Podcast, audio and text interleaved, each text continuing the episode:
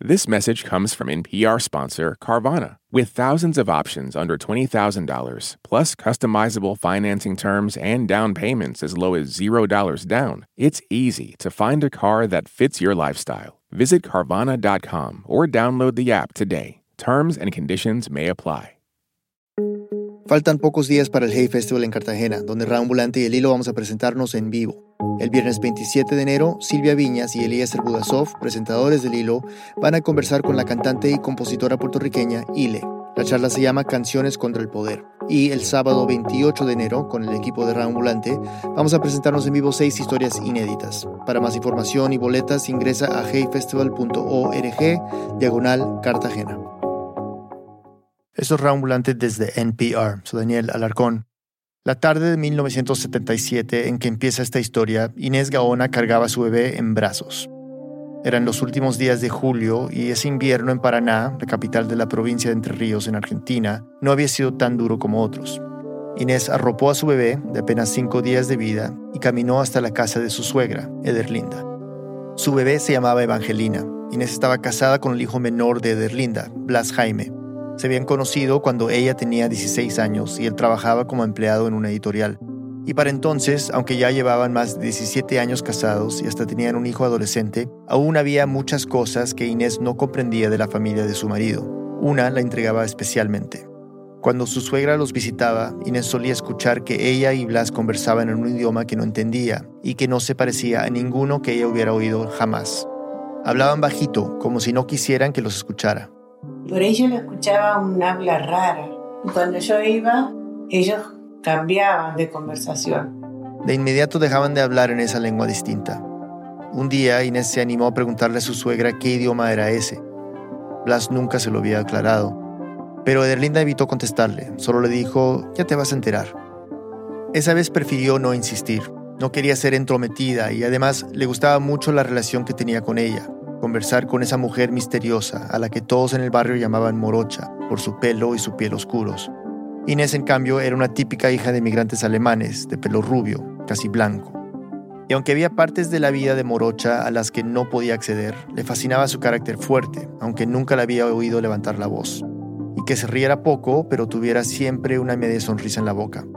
Morocha, además, siempre la había tratado como a una hija. Ella siempre decía, vos sos la hija que yo no tengo. Y yo en broma le decía, pero yo soy blanca y rubia y usted es morocha. Bueno, pero igual sos mi hija, porque todos somos iguales, no importa el color. Por eso, aquella tarde en que fue a presentarle a su bebé de cinco días, cuando Morocha le pidió quedarse un rato a solas con ella, Inés no dudó. Se acercó a su suegra y con cuidado se la entregó para que la arropara. Con la bebé en brazos, Morocha caminó hasta su dormitorio, entró y cerró la puerta. Inés confiaba en ella, pero al mismo tiempo quería saber qué estaba pasando, así que sin hacer ruido la siguió y se detuvo frente a la puerta. Estaba cerrada, pero podía mirar a través de un pequeño vidrio. Y yo la espié por ahí. Y lo primero que hizo ella sacó un espejito, le abrió la boquita y le miró el paladar. Como si estuviera buscando algo. Después le sacó el pañal y le puso la mano en la cabeza. Acostada sobre la puerta, Inés escuchó cómo Morocha le susurraba a su nieta unas palabras en esa lengua que ella seguía sin conocer. Fueron apenas unos minutos. Después volvió a vestir a la bebé y salió del cuarto. Me dice, bueno, ya está. Inés tomó a su hija en brazos y no dijo nada más. Estaba intrigada, pero, de nuevo, sentía que preguntar qué acababa de ver podía parecer una falta de confianza en su suegra, y no quería ofenderla. Tampoco lo comentó con su marido cuando lo vio, pero no podía sacarse de la cabeza lo que había presenciado, así que unos días más tarde decidió preguntarle. Abuela, ¿qué le hizo a Evangelina cuando yo se la traje? No, dijo, yo le vi que ella tiene una cruz en el paradar y una cruz en la pancita. Esa es la señal. Inés no entendía. ¿La señal de qué? De que era una auténtica chaná, le dijo su suegra. Y agregó. Y si ella es la última, ella va a ser la cuarta memoria la guarda memoria. Inés no entendía qué significaba eso. Pero esa otra palabra, chaná, sí la había oído muchas veces en los últimos años. Pero cuando ella decía chaná, yo decía, ¿por qué dice eso? Pues yo no, no conocía nada, ni sabía tampoco de que existían. Esta vez Inés no siguió preguntando y su suegra tampoco le explicó mucho más. La familia era así, de pocas palabras. No le dijo que ella, su hijo Blas y ahora su nieta Evangelina eran parte de una estirpe indígena que había habitado esas tierras por siglos, los Chaná, mucho antes de la llegada de los colonizadores españoles, y que a principios del siglo XIX habían sido perseguidos y empobrecidos hasta la desaparición casi total. Tampoco le contó que ellas, las mujeres de su familia, habían transmitido de generación en generación, de boca en boca, la cultura de ese pueblo casi extinto.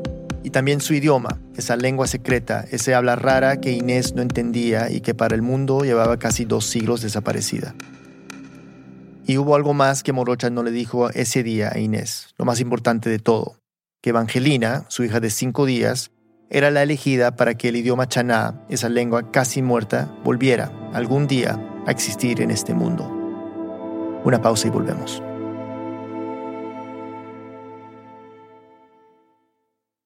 This message comes from NPR sponsor VCU Massey Comprehensive Cancer Center. Every year, millions of people lose someone to cancer. But as an NCI designated comprehensive cancer center ranked in the country's top 4%, VCU Massey Comprehensive Cancer Center is unrelenting in finding new ways to understand, detect, treat, and prevent cancer. Unconditionally committed to keeping loved ones in their lives. Learn more at masseycancercenter.org/comprehensive. This message comes from NPR sponsor Project Lead the Way. In today's changing world, every teacher deserves a STEM ally. Project Lead the Way is a proven national leader in science, technology, engineering, and math education for pre K through high school. They strive to help teachers make every student in every grade STEM successful through interactive, problem based learning. Learn more and find a school with Project Lead the Way near you at pltw.org/npr. Why is everyone so obsessed with traditional wives or trad wives on social media? This week, we're talking about the viral videos of women making marshmallows and mozzarella from scratch, and how behind the sheen of calm kitchens and cute fits, there's some interesting pessimism about our modern world. And that's worth digging into. Next time on It's Been a Minute from NPR. Estamos de vuelta en Raambulante. Emilia Herbeta nos sigue contando. A medida que fue creciendo, Evangelina siempre sintió una afinidad especial con Morocha. Como a su mamá Inés, le fascinaba el mundo de su abuela y le encantaba ir cada vez que la familia la visitaba. Desde muy chiquita había notado que era distinta a las mujeres de descendencia alemana del lado de su mamá, que siempre le pedían que entrara a la casa para alejarse de los bichos y resguardarse de los rayos del sol. Pero Morocha no. A ella le gustaba salir con su nieta al jardín, tirarse debajo de los árboles a comer naranjas mientras el sol les pegaba en la cara. Desde afuera, la casa de Morocha era igual a cualquier otra de Paraná, una ciudad más bien pequeña para ser una capital de provincia. Pero cuando se abría el portoncito que daba a la casa, Evangelina quedaba asombrada. Pero era como entrar a un bosque. Eso era árboles y plantas por todos lados. Crecían por toda la casa, en macetas, en la tierra, en latas de conserva. Evangelina recuerda a su abuela casi siempre en la misma posición. Si cierra los ojos, todavía puede verla agachada, siempre entre las plantas, siempre sacando algo o, echándoles agua, regándolas. También había un gran anacahuita, un árbol que para su abuela era sagrado. En primavera, el árbol se llenaba de flores blancas y daba unos frutos redondos y amarillos, y con sus hojas, Morocha preparaba un té para aliviar la tos y los resfriados. Cada hierbita, le explicaba Morocha a su nieta, tenía una función especial, y muchas de las que crecían en su jardín servían para curar. Algunas eran para el dolor de estómago o de cabeza, otras para aliviar los ojos. Morocha había aprendido todo esto de su madre, y esta, a su vez, de la suya.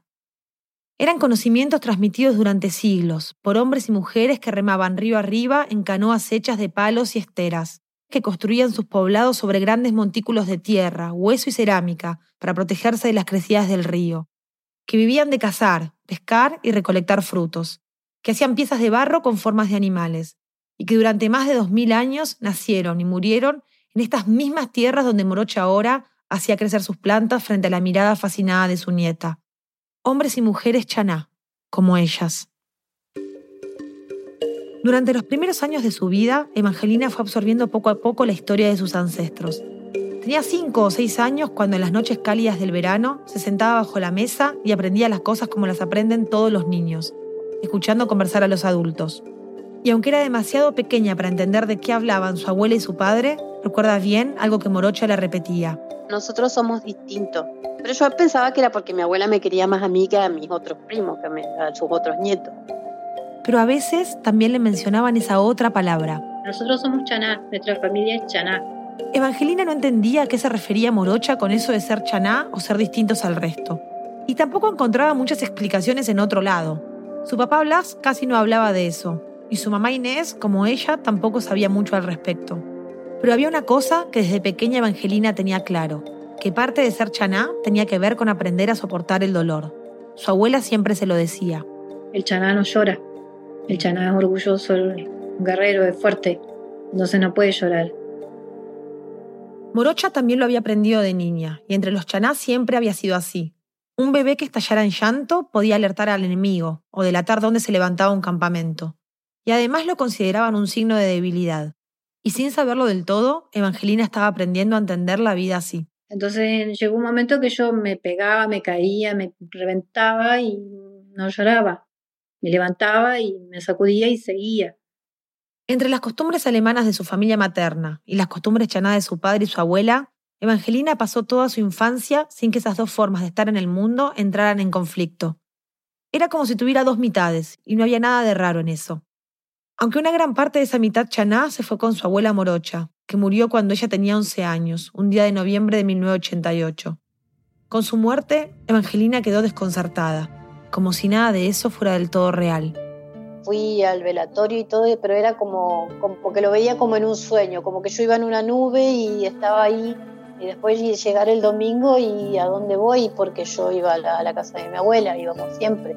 Entonces fue como un vacío que me quedó dando vueltas.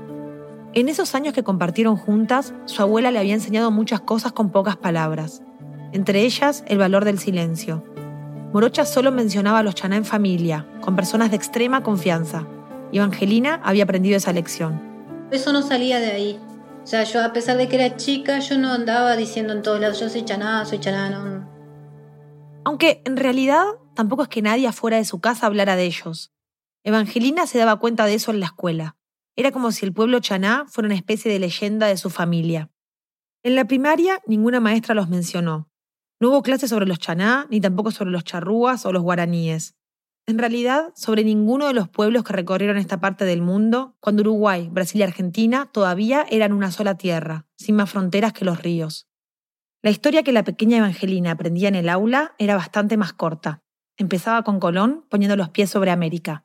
Era todos los 12 de octubre hacer las carabelas y que vino Colón y era el ídolo de lo más grande que podía haber, eh, porque había llegado con cosas nuevas, a traer todo lo lindo. Hasta que una tarde, cuando Evangelina tenía unos 13 años, alrededor de 1990, un profesor de geografía pronunció por primera vez esa palabra que ella había escuchado tantas veces en su propia casa. Era una clase sobre los pueblos indígenas de Entre Ríos, y Evangelina vio cómo el profesor anotaba en el pizarrón uno a uno algunos nombres charrúas, guaraníes, chaná. Y cuando escuchó ese nombre, sin pensarlo mucho, levantó la mano. El profesor le hizo un gesto para darle la palabra. Y me dice, sí, luego yo soy descendiente chaná. Era la primera vez que lo decía en voz alta y frente a otros que no fueran de su familia. Por unos segundos la clase siguió como si nada, pero el profesor se quedó pensativo, como si no entendiera bien qué era lo que le estaba diciendo, y le preguntó. Pero es verdad, mirá que los chanás no existen más, mirá que los chanás no hay más. Los dos, el profesor y Evangelina, parecían igual de confundidos. Él, por lo que esa alumna algo tímida le estaba diciendo, y ella por su reacción. Lo primero que pensó fue que el profesor le estaba mintiendo. ¿Cómo que no existían? Entonces, ¿quiénes eran su abuela, su papá, ella misma? De todos modos, Evangelina apreciaba a ese profesor, le gustaban sus clases, así que le respondió. Sí, sí, mi familia es chaná. Mi abuela, le decía yo, mi abuela era chaná pero el profesor le insistía con que eso era imposible. Pero mirá que los chanás no existen, los chanás ya, desaparecieron, de los chanás no se sabe más que la historia, de lo que dijo un tal Larrañaga. Damaso Antonio Larrañaga. Evangelina nunca había escuchado ese nombre, el del último en dejar registro escrito sobre los chaná. Un sacerdote y naturalista uruguayo que en 1815 entrevistó a tres ancianos a los que identificó como chaná.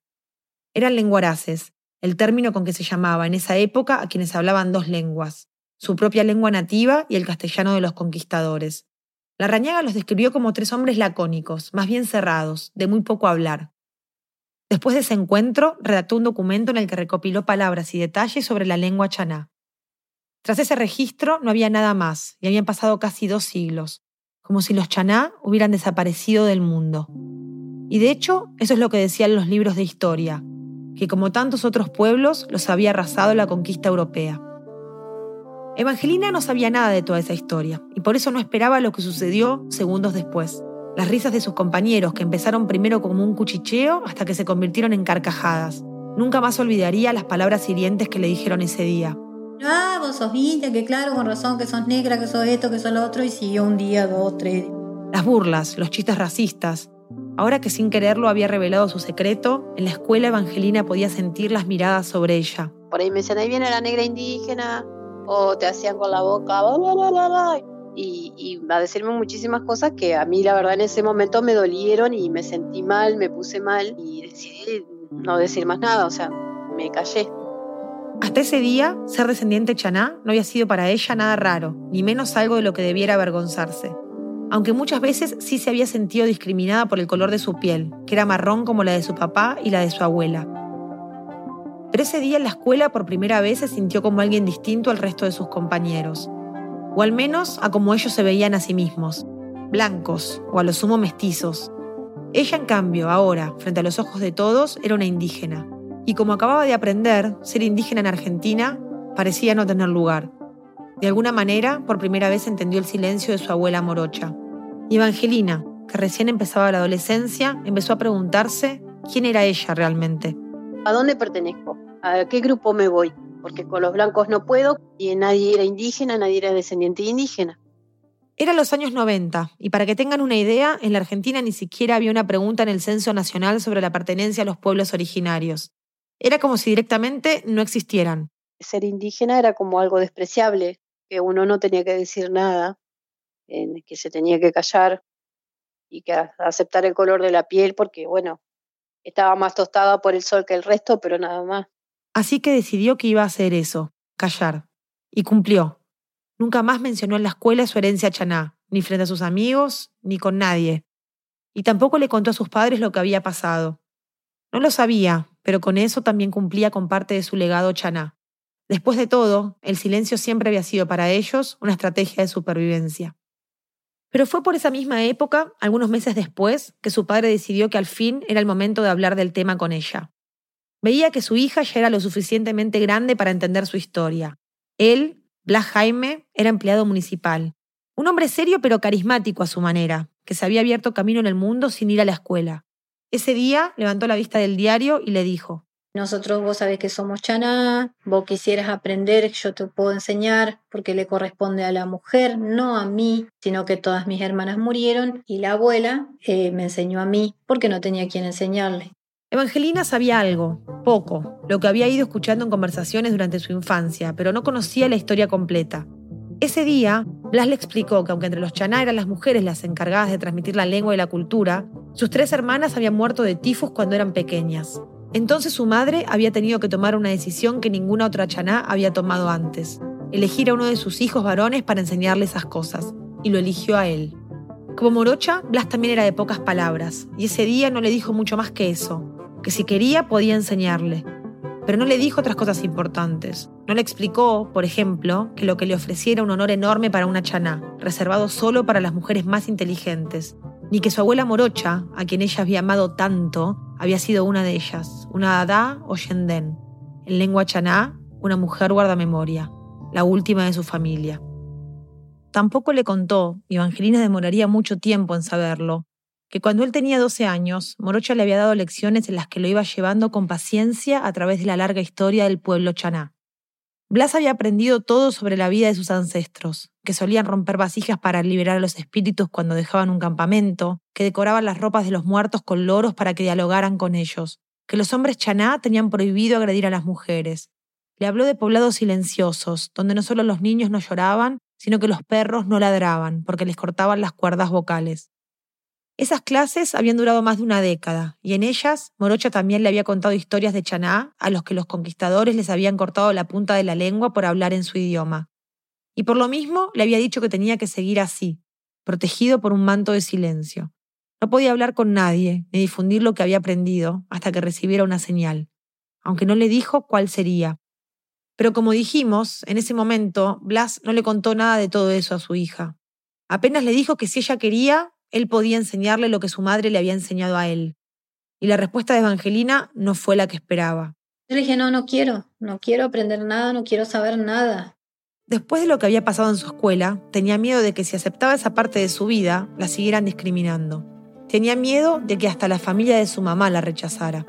Me parecía que me iban a dejar de saludar o me iban a dejar de querer, o yo decir que era descendiente de indígena. Así que no, quería ser una adolescente como cualquier otra. Estudiar, salir con sus amigas, hacer sus cosas, sin cargar con ninguna historia sobre ella, sin que nadie se volviera a burlar. No le interesaba ni la cultura chaná, ni sus ancestros, ni su lengua secreta. Solo quería que la dejaran en paz. Y así vivió los siguientes 10 años, tratando de dejar todo eso atrás, siempre con la sensación de ser parte de una historia que en su país era negada.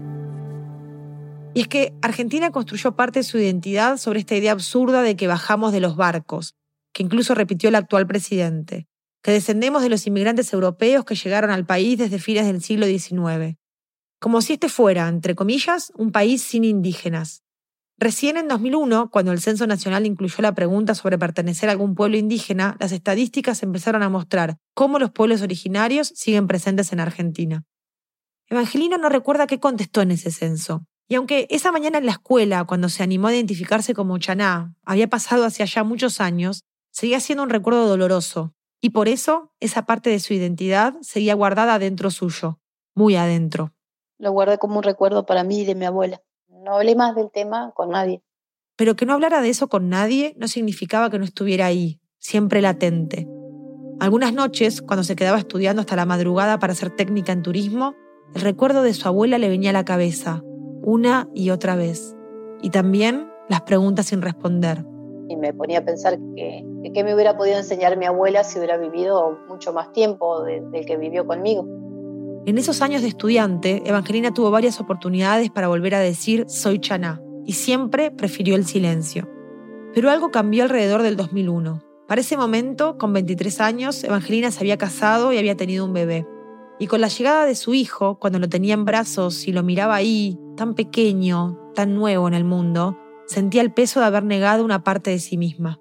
Me puse a pensar qué clase de ser humano quiero que sea esta persona que está acá, que me eligió que yo sea la mamá, lo tengo que guiar bien por un buen camino.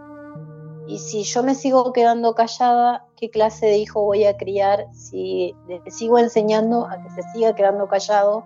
Una cosa le parecía clara, no podía guiarlo desde el silencio. Por esa misma época, alrededor del 2001, Evangelina y su papá Blas se pelearon y dejaron de hablarse. La relación entre ellos se complicó cuando él, a los 67 años, dejó a su esposa Inés y formó una nueva familia con otra mujer. Pero a Evangelina le llegaban noticias, cada tanto, de su papá. A través de otros familiares, supo que Blas había empezado a romper ese silencio que había cultivado durante tantos años. Ya jubilado, le preocupaba que todo lo que había aprendido de sus ancestros se perdiera con él. Quería encontrar a alguien con quien poder hablar en chaná, como tantos años atrás él lo había hecho con su madre. Ya había asumido que con su hija no podría ser, pero quizás hay otros descendientes en Entre Ríos o alguna otra zona del país. Personas que, como él, hubieran aprendido en su casa y hubieran seguido los mismos consejos. Recordar y callar. Así que empezó por ir al programa de radio de un amigo, donde Blas hablaba sobre la cultura chaná, con la esperanza de que alguien se acercara. Pero no pasaba nada. Parecía como si fuera el último chaná sobre la tierra. Así pasaron tres años, hasta que un día de 2004, Blas estaba manejando su auto cuando se cruzó con un conocido, que le pidió que lo llevara hasta su casa, porque quería presentarle a una amiga. Ella era descendiente de indígenas y estaba allí para participar de unas actividades que se iban a hacer en honor a los pueblos originarios, que para entonces, poco a poco, ya empezaban a ser más visibles. Evangelina me dijo que no sabía los detalles de cómo había sido esa conversación. Y cuando le pregunté si podía hablar con Blas, me explicó que era difícil, Hoy tiene 88 años y problemas para escuchar.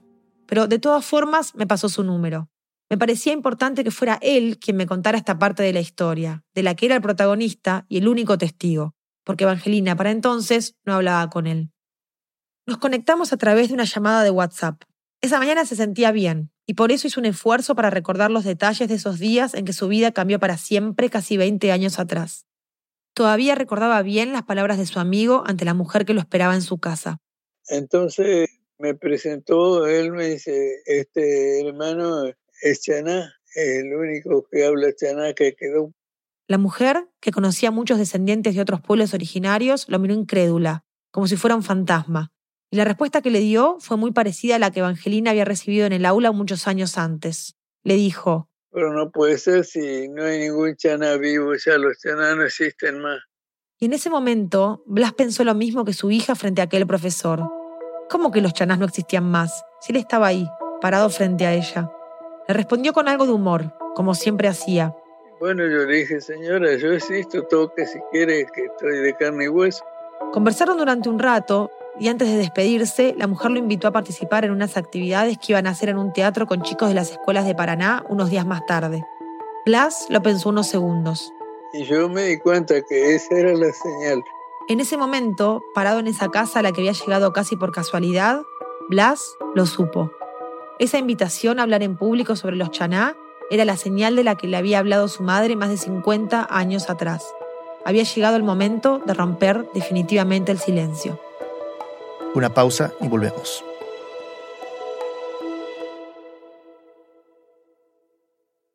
This message comes from NPR sponsor KeyBank, your trusted source for actionable information on trends that matter so you can stay ahead. Head to key.com slash trending topics to get insights on everything from healthcare to cybersecurity.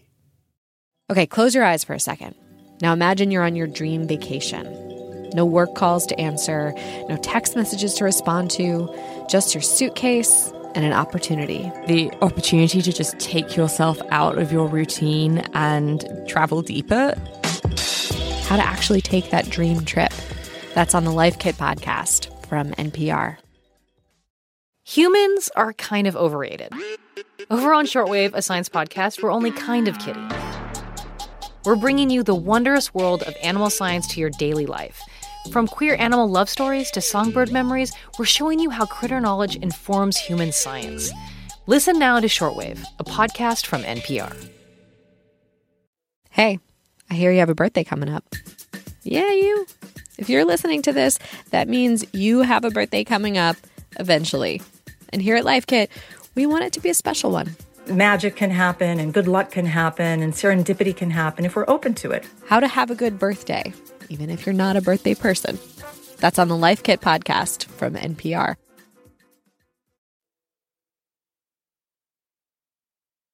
Estamos de vuelta en Raambulante. Antes de la pausa escuchamos la historia de Evangelina, una descendiente de la cultura chaná que durante toda su vida se había negado a seguir la tradición secreta de su familia. Pero su padre, Blas, había decidido hablar en público de lo que llevaban décadas ocultando, y eso iba a cambiar todo para ambos. Emilia Arbeta nos sigue contando. La cita en el teatro era para el sábado siguiente, y en el público había más de 700 niños de distintas escuelas. Cuando Blas llegó, lo sentaron en el escenario junto a algunos representantes de distintos pueblos originarios. Unos minutos después, Blas escuchó que la mujer que hacía de maestras de ceremonias dijo, Bueno, ahora va a hablar un anciano aborigen. Yo miré alrededor que, a ver quién era el anciano. Y ella dice, usted, usted. Blas tomó el micrófono, dijo unas palabras en chaná y empezó a hablar sobre la vida de los niños de su pueblo. Contó que comían mucho maíz y que pescaban haciendo canaletas sobre el lecho del río. Las cosas que podían interesarles a esos chicos y chicas que lo miraban desde las butacas. Y bueno, yo sentía que estaba cumpliendo con mi deber para lo que había nacido. Y empecé a hablar y desde el momento que hablé la primera vez, nunca más dejé de hacerlo porque ya no me dejaron. De hecho, al salir del teatro, ya lo esperaban en la puerta unos periodistas, que le hicieron entrevistas para un canal de televisión de Paraná y para un periódico local. En las notas decían que Blas era un auténtico descendiente chaná y que además hablaba la lengua perdida de sus ancestros. Ese dato enseguida llamó la atención de Tirso Fioroto, un periodista que escribía para La Nación, uno de los diarios más importantes de Argentina y que sería el que cambiaría la vida de Blas y Evangelina para siempre. Parecía incluso demasiado bueno para ser verdad, como que había un señor jubilado en Entre Ríos que hablaba una lengua muerta. Este es Tirso. Seguida advertí que, que ahí había un tesoro extraordinario. Yo fui en busca de, del idioma chaná que sabía que era un pueblo que había desaparecido como comunidad hacía 200 años, ¿no? Empezó a hacer preguntas para ver si alguien lo conocía, y un pescador de la zona lo orientó hasta un barrio en las barrancas del río Paraná, de casas humildes y calles de tierra, donde vivía Blas con su nueva esposa y un hijo pequeño. Era 2005 y Tirso todavía usaba un grabador de esos que llevaban cassettes. Antes de empezar, presionó rec. Él quería hablar del idioma, pero Blas quería contarle todo sobre la cultura de su pueblo. Por eso enseñaba a sus niños no llorar, a, a sus perros a no ladrar y hablaba bajo. Por eso le ponía- Tirso comenzó a hurgar en la memoria de Blas, buscando, sobre todo, palabras. Le preguntó cómo llamaban a las hojas de los árboles, a los dedos de las manos o al animal más peligroso del monte, el puma. Eran buní, buní o, o sea, gato grande, añí, porque era amarillo el puma. Hablaron un rato largo, y cuando salió de la casa de Blas, Tirso no podía creer lo que acababa de escuchar. Esto que había encontrado, no, superaba todo, superaba todo. Casi 40 años que tengo de periodismo, nunca llegué a mi casa tan impactado por una nota, ¿no? Estaba conmovido y eso se notó en el artículo que publicó en La Nación. Presentaba a Blas como un hombre de expresión apacible, que guardaba como un tesoro el idioma de sus ancestros. Contaba la forma en que había aprendido a hablarlo, y citaba cosas que lo habían fascinado durante la entrevista, como la forma en la que los chaná llamaban, por ejemplo, al humo, juntando varias palabras que unidas significaban hijo del fuego que hacía llorar al que quemaba. El artículo llegó a oídos de un lingüista de Buenos Aires, Pedro Viegas Barros, que le escribió pidiéndole más información sobre Blas. Lo que había leído lo había dejado perplejo. Llevaba años investigando las lenguas originarias de América Latina, era su tema de doctorado, y todos los estudios y documentos que había leído hablaban del chaná como una de cientos de lenguas indígenas desaparecidas tras la conquista. No podía ser. Intercambiaron varios correos y Tirso le mandó por encomienda los tres cassettes de la entrevista. Eran casi tres horas de grabación que convencieron al lingüista de viajar cuanto antes para conocer personalmente a Blas. Viegas Barros no contestó nuestros pedidos de entrevista, pero en varios lugares explicó que solo necesitó 15 minutos con Blas para darse cuenta de que era cierto. Estaba frente a alguien que dominaba una lengua que se creía extinta. Lo que Blas sabía requería un conocimiento lingüístico demasiado profundo como para haberlo aprendido leyendo por ahí. Incluso se lo explicó a Tirso en una ocasión. Hablamos esto con Pedro Viegas Barros y él me había hecho notar que algunas de sus expresiones es imposible que las haya inventado una persona común, salvo que fuera un lingüista muy avesado. Lo que se sabía de la lengua chaná no era mucho más que lo que había escrito aquel naturalista uruguayo que mencionamos antes, Larrañaga, el último en entrevistar a tres chaná en 1815, que sus sonidos eran más bien guturales, o que en él no existía la F, ni la L, ni la Z, ni la ñ. Aunque ese registro, de apenas 13 páginas, era más que un apunte técnico. Era también un testimonio de cómo los chaná veían el mundo. Larrañaga notó, por ejemplo, que no se le conocían palabras para decir Dios, alma, entendimiento o voluntad, pero sí memoria, interior y corazón. Pero Blas sabía mucho más. Por eso, con el lingüista empezaron un trabajo casi artesanal para rescatarlo de los recovecos de su cerebro. Recopilaron palabras, reconstruyeron la gramática y la fonología. Incluso recorrieron el río Paraná buscando a más descendientes que hubieran aprendido la lengua desde niños, pero no encontraron a nadie. En el camino, Blas empezó a hacerse cada vez más famoso. Era como una pequeña celebridad local. Evangelina aún estaba peleada con él, pero igual seguía todas las noticias sobre su padre. Y así había empezado a entender a qué le había dado la espalda todo ese tiempo. No solo a su identidad, sino a una cultura, y por sobre todas las cosas, al legado de su abuela morocha. Aunque ver a su papá en los medios le generaba sentimientos encontrados. Por un lado, le hacía preguntarse por el futuro. Le daba miedo de qué forma esta fama repentina podía impactarla a ella y a su familia en una ciudad tan pequeña. Antes era Evangelina, ahora era la hija del último Chaná. Bueno, ¿cómo sigue esto? ¿Cómo nos va a afectar esto? Pero al mismo tiempo se sentía liberada. Como un alivio de, de por fin poder decir de dónde vengo, quién soy y que no me estén diciendo cosas que a mí me hacían doler. De pronto, ser Chaná era algo valorado. Pero no era solo eso lo que la tranquilizaba, sino también saber que su papá había logrado cumplir, a su manera, parte de la misión a la que ella se había negado, preservar la lengua. Y cuando pensaba en eso, no podía dejar de preguntarse, si hubiera dicho que no como dije yo, esto no estaría, se hubiera perdido todo. Menos mal que él dijo que sí y no fue como yo que dije no. Evangelina no recuerda con exactitud la fecha, pero sabe que fue por 2010 o quizás un año después, cuando se cruzó con Blas en una plaza del centro de Paraná. Ese día iba apurada, cansada, camino a su casa después del trabajo, pero lo vio de lejos y decidió acercarse a saludarlo. Llevaban casi una década sin hablar, y no solo lo notó más viejo, claro, sino también triste, como preocupado. Y aunque arrastraban conflictos, en ese momento, bajo el sol del mediodía, los años de enojo empezaron a quedar atrás. Evangelina invitó a su papá a su casa y en el camino le propuso que compraran algo para comer. Pero cuando llegaron apenas tocaron la comida. Necesitaban conversar. Blas le contó que seguía trabajando con el lingüista y que cada vez recibía más consultas de gente que quería saber sobre la lengua chaná. Le pedían materiales, información, y él no sabía qué responder. Hasta le invitaban a congresos de lenguas en todo el país. Poco antes, la UNESCO había incluido al chaná como una lengua que se creía extinta en su Atlas de Lenguas del Mundo y había declarado a Blas como último chaná parlante. Blas no sabía cómo lidiar con tanta fama. Toda su vida había notado a mano lo que iba acordándose de la lengua, y había hecho algunas fotocopias de eso, pero no tenía computadora ni correo electrónico, y se sentía abrumado con todos esos pedidos. Evangelina sintió que tenía que ayudarlo. Después de todo, era su papá. Así que empezaron a verse seguido, y ella empezó a asistirlo con todo eso, le hizo una cuenta de correo electrónico y pasó a su computadora todas las anotaciones que Blas había hecho a mano. Tuve que memorizar mucho y buscar apuntes viejos que tenía unos papeles ya que yo iba escribiendo siempre algo y pero no lo publicaba ni lo mostraba a nadie. Lo guardaba y bueno, y eso me sirvió. Evangelina también empezó a acompañarlo en las charlas, en las conferencias y en las entrevistas. Blas nunca rechazaba una invitación y seguía sin poder creer tanto alboroto a su alrededor.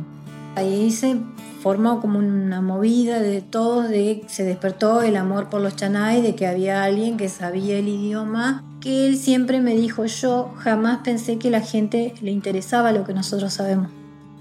Lo llamaban de escuelas y de museos. De hecho, Blas había empezado a dar clases de chaná en un museo antropológico de Paraná, y Evangelina se sumó al principio como una alumna más. Llegaban de toda la provincia, jubilados, estudiantes secundarios o universitarios interesados en las raíces de Argentina.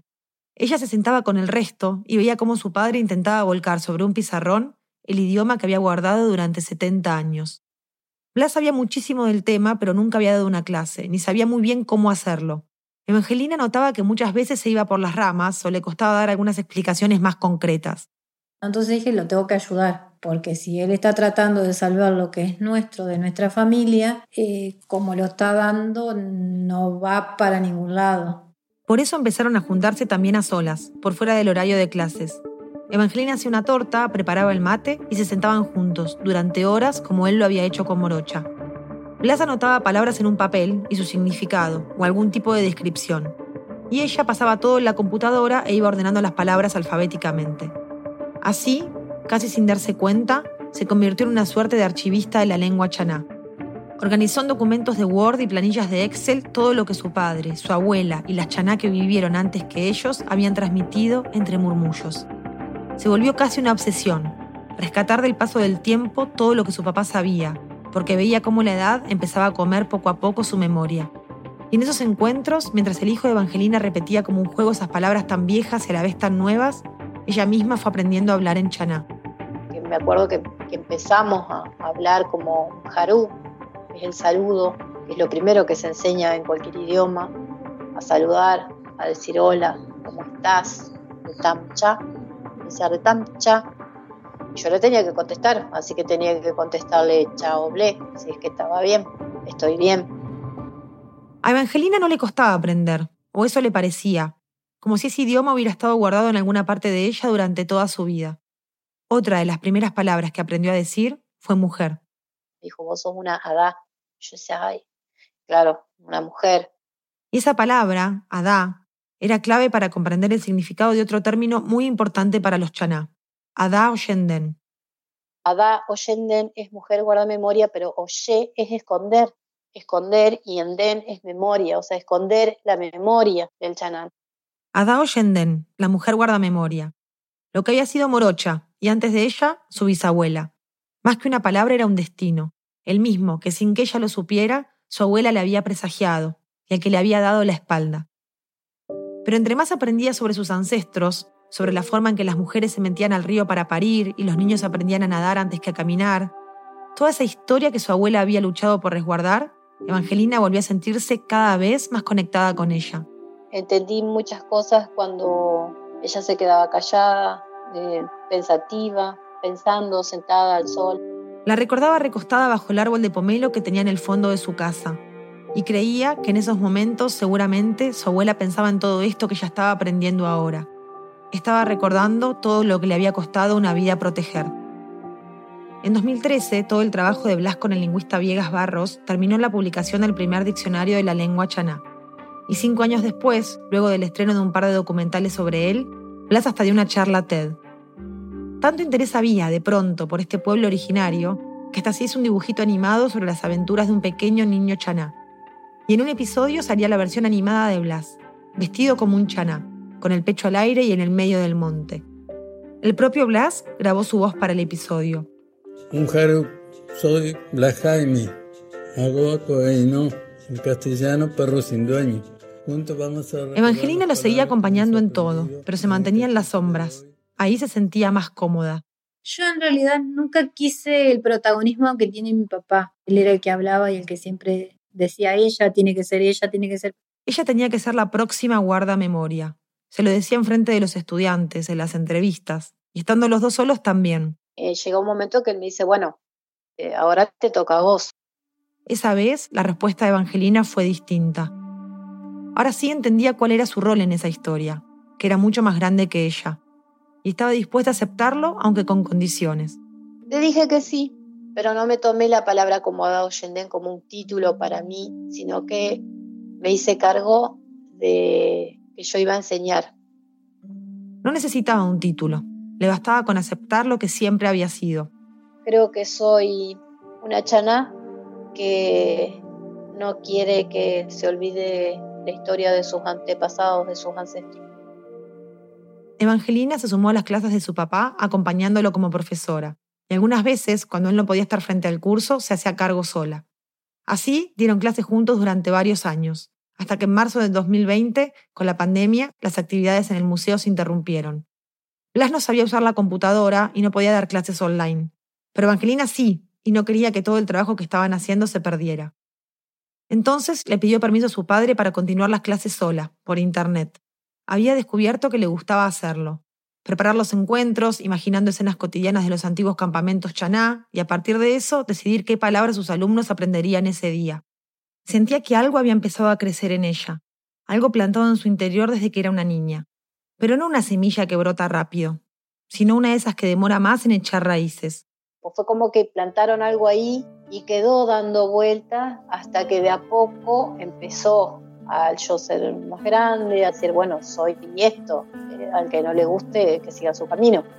¿Por qué se tiene que ocultar algo que, que fuimos, algo que somos, que seguimos acá? En agosto del año pasado, Evangelina me invitó a que me conectara a una de sus clases por Zoom.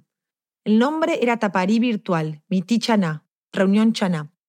A las nueve de la mañana, cuando se encendió la cámara, la vi sentada frente a su computadora con un mate en la mano. Éramos siete personas conectadas y entre nosotros había una chica también descendiente de Chaná. Los alumnos habían trabajado toda la semana en traducciones del español al Chaná y por primera vez las iban a leer delante del resto. Pero antes, Evangelina hizo unos segundos de silencio para dar inicio oficial a la clase. Parecía como si estuviera a punto de comenzar una ceremonia. Nuestro saludo a Chaná, Haru, Obleo, La vi levantar sus manos, ponerlas cerca de su cara. Nos saludamos con las manos arriba para decir que somos amigos y no enemigos y que no traemos ninguna clase de armas. Y ese es el, el saludo chaná que vamos a tener. Fueron casi dos horas en que la vi concentrada en cada palabra que decían sus alumnos, corrigiendo su pronunciación y, sobre todo, explicándoles cómo esas palabras reflejaban la manera chaná de ver el mundo. Y ahora, cada vez que prepara una clase, no lo hace por su padre, ni por el Atlas de Lenguas de la UNESCO, ni por los lingüistas. Lo hace por su abuela morocha, por los años en que tuvo que vivir callando, y por todas las otras mujeres chaná antes de ella. No sabe si proyectar hacia el futuro una lengua casi fantasma era o no su destino. Quizás sí o quizás no. De lo que sí está segura es de una cosa. No quiero que nos digan más el pueblo silencioso. De ahora en más van a saber quiénes éramos los chaná, quiénes somos los chaná y quiénes vamos a ser los chaná. El silencio de los chaná se terminó con ella. Según los datos del censo del 2010, que son los últimos disponibles, hoy más de 950.000 personas en Argentina se reconocen como pertenecientes o descendientes de un pueblo originario, o el 2,4% de la población total del país. En suma, 39 pueblos indígenas viven en el territorio que hoy llamamos Argentina, algunos en comunidades muy pequeñas y otros más numerosos. Emilia Arbeta es productora de Ambulante y vive en Buenos Aires. Esta historia fue editada por Camila Segura, Nicolás Alonso y por mí, Bruno Celsa hizo el fact-checking, el diseño sonidos de Ana Tuirán con música de Remy Lozano y Ana. El resto del equipo de Ambulante incluye a Paula Leán, Lisette Arevalo, Pablo Argüelles, Andrés Aspiri, Diego Corso, José Díaz, Camilo Jiménez Santofimio, Juan David Naranjo, Ana Páez, Laura Rojas Aponte, Natalia Sánchez Loaiza, Barbara Sahel, David Trujillo, Elsa Liliana Ulloa y Luis Fernando Vargas. Selene Mazón es nuestra pasante de producción, Carolina Guerrero es la CEO. Raumblante es un podcast de Raumblante Studios, se produce y se mezcla en el programa Hindenburg Pro. Raumblante cuenta las historias de América Latina, soy Daniel Alarcón, gracias por escuchar.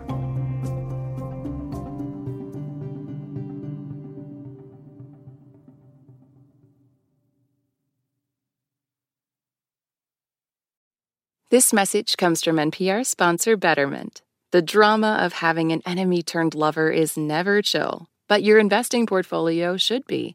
Betterment is the investing app that lets you be totally chill about your finances. Their automated tech makes it easy to get in the market and stay in the market. Save the drama for that moment when you realize your mortal enemy is actually your soulmate. Betterment, be invested and totally chill. Learn more at betterment.com. Investing involves risk, performance is not guaranteed. Support for this NPR podcast and the following message come from Amgen, a biotechnology pioneer leading the fight against the world's toughest diseases such as cancer, heart disease, asthma, and osteoporosis. In a new era of human health, Amgen continues to accelerate the pace of change, operating sustainably and drawing upon deep knowledge of science to push beyond what's known today. With each decade, they reliably deliver powerful new therapies to patients. Learn more at amgen.com. These days, news comes at you fast. But the truth? Getting there takes time. There's something that hasn't been disclosed yet. Embedded is a podcast that takes the time to look beyond the headlines. How how did this happen? How did we get here? With original documentary storytelling. Listen to NPR's Embedded wherever you get your podcasts.